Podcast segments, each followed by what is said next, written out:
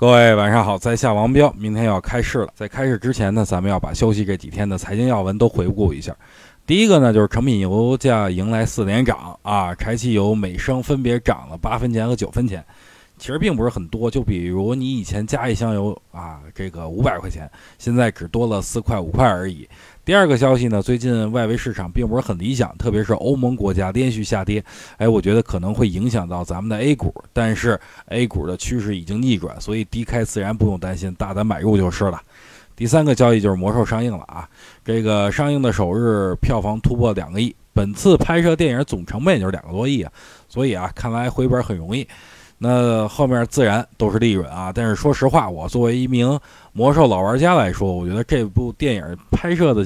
没我想象中的那么好，但是如果有关魔兽的股票啊，后面如果涨的话，逢高一定要卖啊！记住，越涨越卖。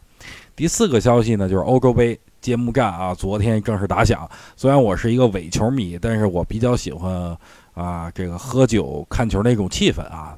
在这儿我爆料一下，大多数业内的大佬啊，这个都喜欢看球，所以最近晚上大家都很忙。别问我为什么。还有很多消息啊，不过我觉得都不是很关键，所以今天就不多说了啊。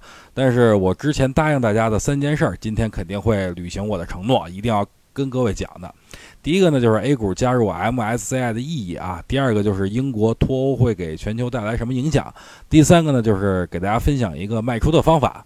那咱们先来说什么是 MSCI 吧，它是摩根士丹利啊开办的一家关于基金评级的一个公司啊。这个公司会对全球主权指数啊，就是上证 A 股等等做相关的评估啊，然后提供给全球的基金投资者，特别是那些被动性投资的这种投资者，告诉这些投资者，哎，哪些指数是值得大家去投资的。不过我要告诉大家一个现实啊，它不是一个建议。那不是说这个 A 股比某某指数有投资价值，你赶紧买 A 股吧。A 股现在被低估了，不是这意思啊。呃，它其实就是对各国交易市场、证券市场啊公开性、透明性、开放程度的一个评估啊，就是这么一个指数。换句话来说，就是能否加入 MSCI，就是来判断这个市场是否规范的。不是说这个市场规范就必须涨，也不是说这个市场不规范就必须跌。所以 A 股加入 MSCI 不是像大家想象中的那样，全球投资者都来买 A 股。不过话说回来了，加入 MSCI 啊，的确会有一部分资金啊，会被动的配置你的 A 股啊。这个但是资金并不是很多。好了，MSCI 就说这么多吧。接下来咱们就聊英国脱欧的这事儿啊。如果英国脱欧第一受害者是什么？哎，自然不用说英镑，再加上目前美国加息的预期啊，肯定会使大部分资金流入到美国，啊，自然也会引发英国的股市和地产出现大规模那个泡沫破灭啊。同样，如果英国脱欧的话，可能会导致整个欧盟解体啊，那大大量的资金就会外流，啊，新的一轮避险模式就会开启了，就是一个大的欧盟啊，全部解体了，分散成。各个小国家，那这事儿乱了啊！不过可能会有一部分资金流入到中国来 啊，不过大部分资金还是会流入流入到美国。可是如果这件事儿真成事实的话，会影响全球的经济啊！具体事儿还没发生啊，所以只能是发生完了以后再看后果吧。这个现在提前说也没用。接下来呢，最关键的内容就到了啊，那就是教大家怎么卖股票。其实卖股票挺简单的，只要不贪就能卖得很好。即使卖完以后后边再涨也无所谓，把心态放平衡就好了。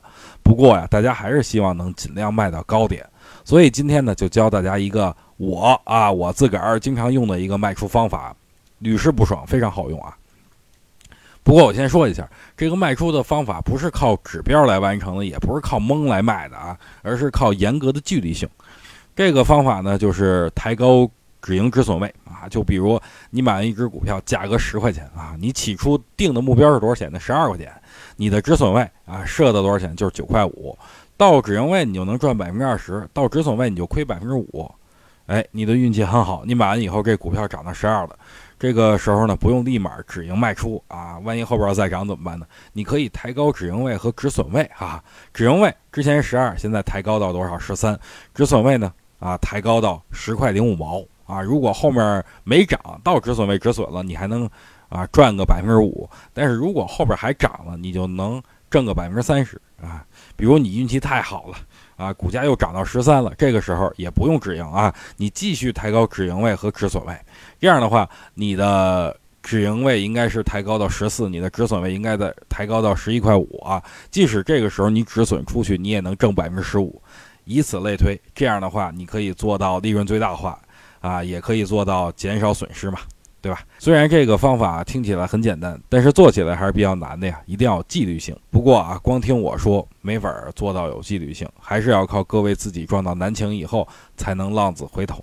好了，今天就跟大家聊了这么多吧。那明天就要开市了，希望各位明天下午再看盘。